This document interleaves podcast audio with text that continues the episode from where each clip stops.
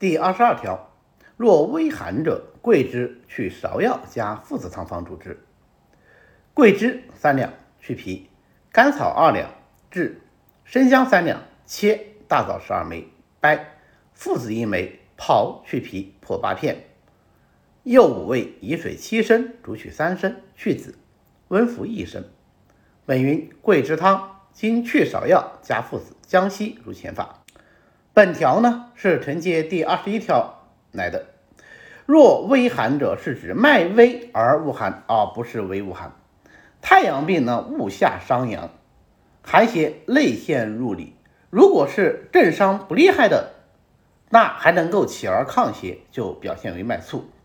但如果病人是素体阳虚，或者物下伤阳太过，导致里阳已经大伤的，他就无力驱邪外出，就不会出现脉促。反而是表现为脉微。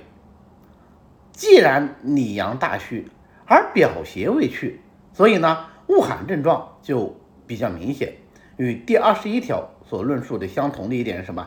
胸阳为寒邪阻遏，不能生长，那么它就应该也有胸满的症状。总结一下，桂枝去芍药加附子汤症的主要表现就包括脉微、恶寒、胸满。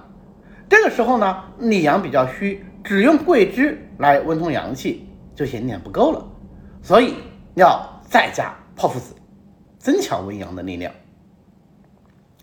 跟二十一条的桂枝去芍药汤相比呢，两条都是在讲太阳误下之后里阳受伤，阴寒阻遏。但是呢，二十一条脉促而胸满，它是以实为主；本条脉微而恶寒。它是以虚为主，所以要再加附子以助其阳。今天的内容呢，我们就讲到这里。我最近呢出了一本新书《一起读内经》，这本书呢以比较浅显的语言讲解了《黄帝内经》里的主要内容，还是比较贴合临床实用的，在全国各大书店和网络书店均有销售啊。谢谢大家去支持。